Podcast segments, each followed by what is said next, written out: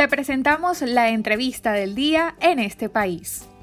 Bienvenidos al Bazar.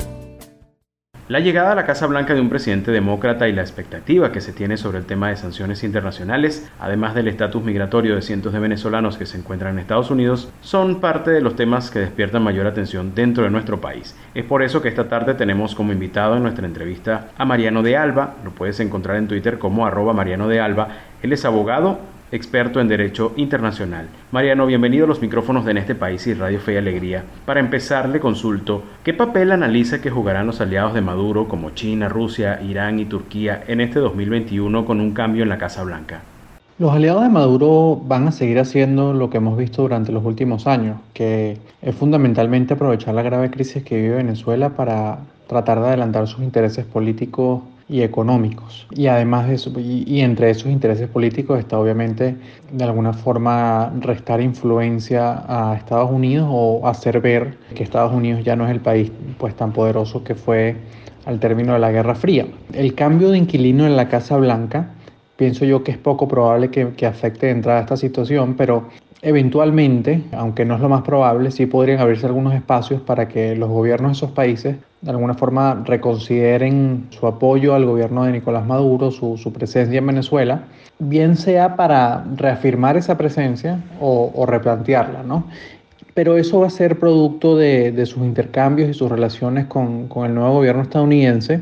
Y realmente cuando uno analiza los, los aliados de Maduro, pues las perspectivas no son eh, las mejores, ¿no? Creo que en un corto y mediano plazo es difícil que, que, vayamos a ver cambios radicales de posición, ¿no? Por un lado, China va a seguir pues comprometida y, sujeta cada vez más a, una mayor presión de Estados Unidos, por lo que es posible que de, de alguna forma mantenga el aumento o el involucramiento que, que, retomó en el año 2020, producto de la pandemia y, y, luego de varios años de procurar un cierto distanciamiento por, por el fracaso de la economía venezolana. En el, en el año 2020 China buscó retomar eso yo pienso que, que es una apuesta que, que, va a tratar de mantener haciendo el, el, pues el, menor esfuerzo económico posible. Rusia también va, va, a experimentar mayor presión estadounidense con, con el gobierno de Biden por lo que estimo que también va a reforzar de alguna forma su, su, posición en Venezuela como una eventual ficha de, negociación, ¿no? Y por otro lado está, por ejemplo, Irán, creo que es el, país donde primero se va a poder ver si, si hay realmente intención de, de, replantear, porque allí hay mayor urgencia por parte de sus autoridades en favorecer el levantamiento de, una, de las sanciones y renegociar el acuerdo nuclear del año 2015. No veo grandes cambios por parte de Turquía, sobre todo porque muchos de los negocios son realizados de, manera encubierta y el otro gran aliado donde podría verse un cambio quizás en el mediano plazo, creo yo, es Cuba, pero va a requerir importantes concesiones y, mucha diplomacia estadounidense si es que se da ese, ese supuesto de que, el, de que el gobierno de Biden se traza como un, objetivo de alguna forma tratar de negociar el apoyo de la dictadura en la isla caribeña al, gobierno de Maduro. Maduro recientemente hizo un llamado a Biden en el que dijo querer tener relaciones respetuosas. ¿Cuál cree que deban ser esas señales para que Biden pueda atender ese llamado y si es posible que pueda hacerlo?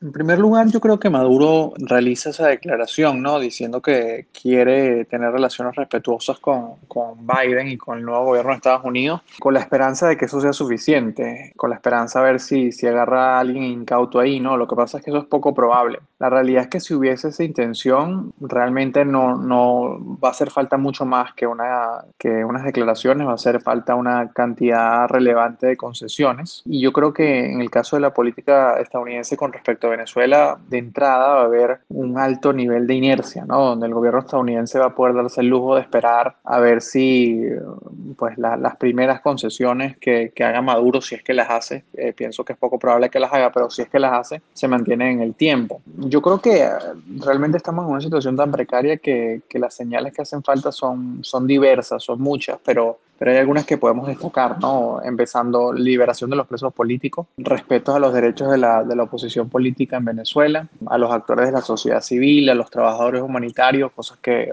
obviamente empezando este año no hemos visto, permiso a organismos internacionales como Naciones Unidas y su Programa Mundial de Alimentos a establecer operaciones en Venezuela con el debido respeto a los principios humanitarios, ¿no? De neutralidad, imparcialidad independencia. Y finalmente, por supuesto que va a hacer falta señales de estar dispuestos a, a permitir una resolución a la crisis política, ¿no? Por lo que tendría que empezar a verse con garantías concretas de, de un acuerdo, por ejemplo, para, para nombrar autoridades electorales independientes y, y, otras garantías electorales, ¿no? Yo realmente no veo en este momento voluntad de, del gobierno de Maduro de querer moverse en esa dirección, a esas supuestas relaciones respetuosas, sino realmente lo que están buscando es disminuir la presión estadounidense, pero dando a cambio lo mínimo posible. Por ende, yo veo que yo creo que en el corto y mediano plazo va a ser difícil que ese escenario se concrete, especialmente mientras no, no haya en Venezuela una sociedad organizada exigiendo sus derechos.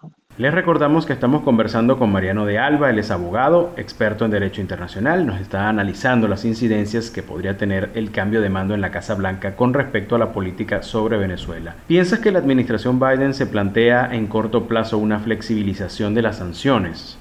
En el corto plazo yo creo que no vamos a ver un, una flexibilización de las sanciones estadounidenses. Creo que en el mediano plazo sí es más factible, especialmente de dos tipos de sanciones. ¿no? Primero las sanciones secundarias, que son las que afectan a, a terceros países o a empresas de terceros países por sus actividades económicas en Venezuela. Y las sanciones económicas o sectoriales sobre estas, pienso sobre las económicas, creo que están, eh, van a ser revisadas y si el gobierno estadounidense determina que están afectando más a la población venezolana que, que al gobierno de Maduro, pues es posible que algunas sean flexibilizadas o inclusive levantadas. Pero en general diría que va a ser difícil ¿no? para el gobierno de Biden llegar a la decisión de, de relajar o, o, levantar las sanciones mientras persista la conducta represiva del, del gobierno venezolano. Ya existe una directiva emitida en los primeros días de gobierno de Joe Biden por el, por, por, por el Consejo de Seguridad Nacional donde ordena una revisión de las sanciones a nivel mundial con ocasión de la crisis económica ocasionada por la pandemia. Sin embargo, en el caso venezolano y, y suponiendo que, que, el régimen de Maduro, como es muy probable, no hace concesiones importantes, la tendencia, pienso yo, más que a flexibilizar o a levantar, va a ser a tratar de ser más específicos en el lenguaje de las sanciones y en las licencias que ya existen, sobre todo porque una flexibilización o sobre todo un levantamiento de sanciones es algo que, que el régimen de Maduro pudiese proyectar políticamente como una victoria y creo que va a haber cautela de parte del gobierno de Estados Unidos a evitar a que así sea. Para finalizar, Mariano, ¿qué panorama tienen los venezolanos en Estados Unidos para este año en cuanto a su estatus migratorio con las políticas que ha planteado el nuevo presidente?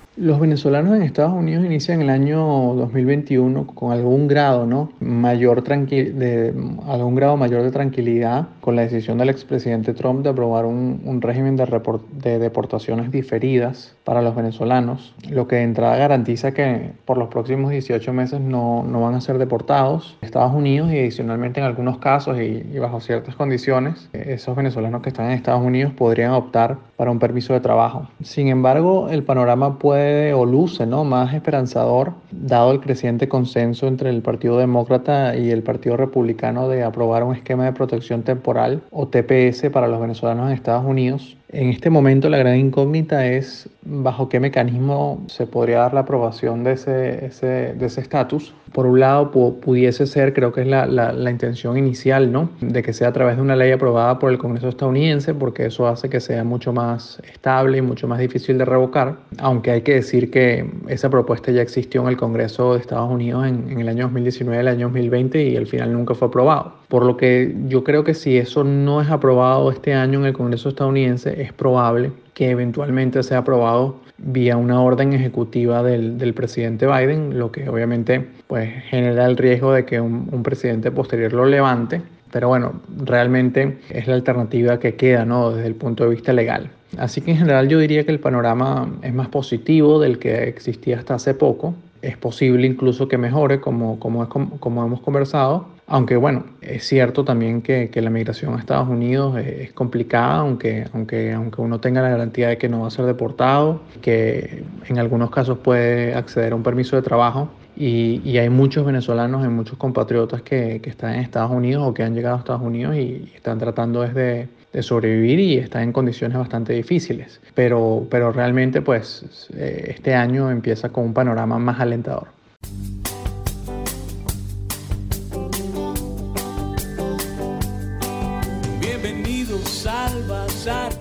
Agradecidos con el abogado experto en Derecho Internacional, Mariano de Alba, por el análisis de esta tarde. Nos habló sobre las expectativas en la política sobre Venezuela del nuevo gobierno de Estados Unidos. Para conocer más del programa en este país, visita nuestras cuentas en redes sociales, en Twitter e Instagram como arroba en este país radio, en Facebook en este país programa radiofónico y en la página web en este país.info.